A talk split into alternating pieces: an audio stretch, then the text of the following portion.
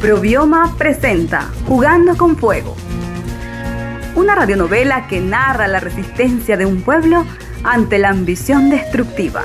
En San Cándido se encendió una llama que no logró destruirlo, pues ésta se convirtió en luz.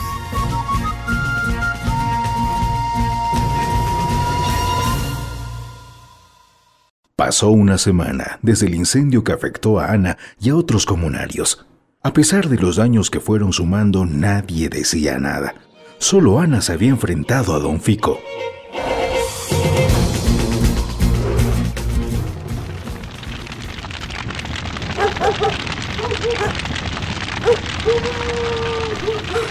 Ay, Dios mío, otra vez quemando. No podemos quedarnos de brazos cruzados. Tengo que hablar con don Benito. Para eso es la autoridad de este pueblo, ¿no? En el pueblo se sabía que llegaba plata, pero también se conocía que don Benito, un hombre canoso y de principios torcidos, no hacía nada por la comunidad con ese dinero. Dejaba que todo pasara por sus narices. Solo se lo veía en actos donde a los pocos minutos caía dormido, si es que se quedaba. Su casa era un reflejo de él, desordenada Aún así, era la autoridad y a él se tenía que acudir cuando había problemas. Buen día, quiero hablar con don Benito. Doña Ana, hace tiempo que no la veía. Ahora está ocupadito. Des una vueltinga más tarde. Ay, Macario, deja de hacerte el sonso. Yo sé que no está ocupado, así que vaya y háblele, por favor. Está bien, doña Anita, pero no se enoje. Auringa veo si la puede atender.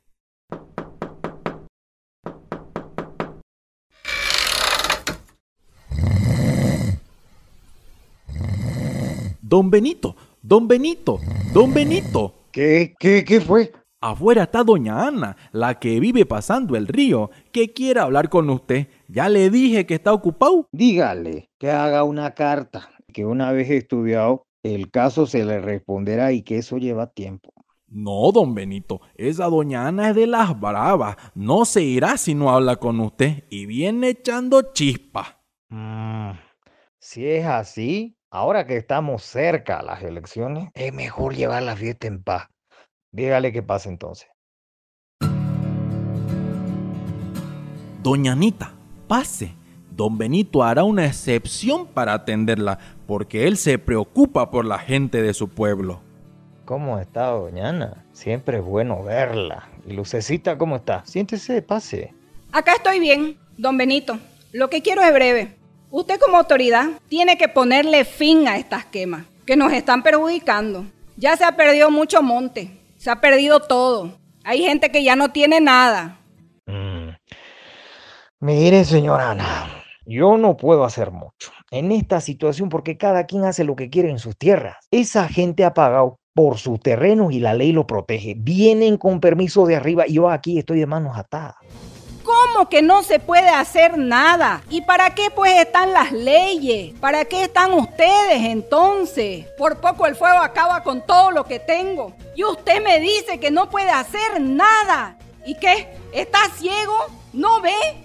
Hay gente que se ha quedado sin nada por la ambición de estas personas que solo buscan sus intereses.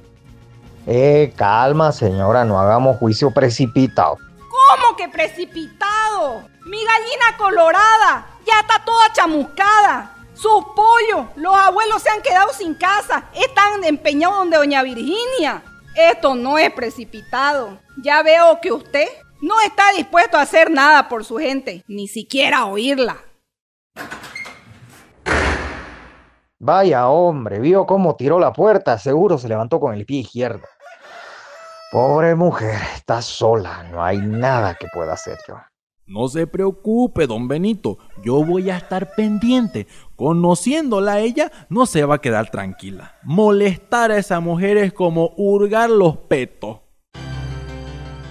Ana se sintió más impotente que nunca. Ella no podía enfrentarse a don Fico sola debía sumar fuerzas. Es así que se animó a organizar una reunión comunal. Se fue a todas las casas y les contó lo que estaba sucediendo y les habló de las verdaderas intenciones de Fico y su gente.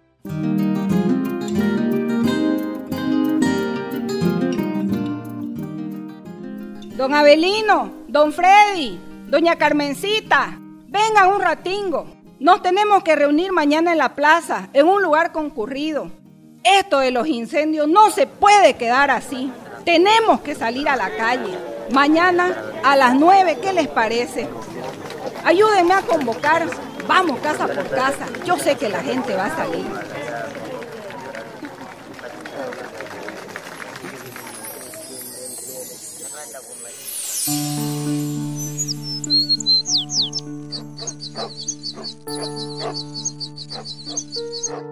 Mira pues, hija, ya son las nueve y no hay víspera de que alguien se asome. No se preocupe, mamita, la gente siempre llega tarde. Mire, allá viene alguien. Doña Anita, mm, no vino nadie, ¿no? Seguro ya van a llegar. Amigos, vecinos, los espero en mi hacienda para compartir un churrasquito. Usted que está sin trabajo, lo espero. Venga con los muchachos, diviértase, que todo va por mi cuenta. Recuerde que Don Fico quiere todo lo mejor para este pueblo. ¿Y por qué tan sola, doña Anita? que tenga buen día. Amigos, vecinos, los espero en mi hacienda para compartir un churrasquito. Usted que está sin trabajo, lo espero. Venga con los muchachos, diviértase, que todo va por mi cuenta. Recuerde que Don Fico quiere todo lo mejor para este pueblo. Parece que no vendrá nadie. Qué pena, doña Anita.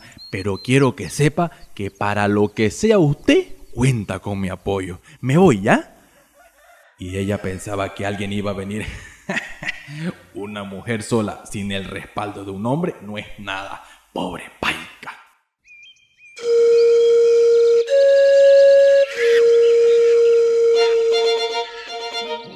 Sin ánimos y con esa desazón que causa la indiferencia, regresaron a casa.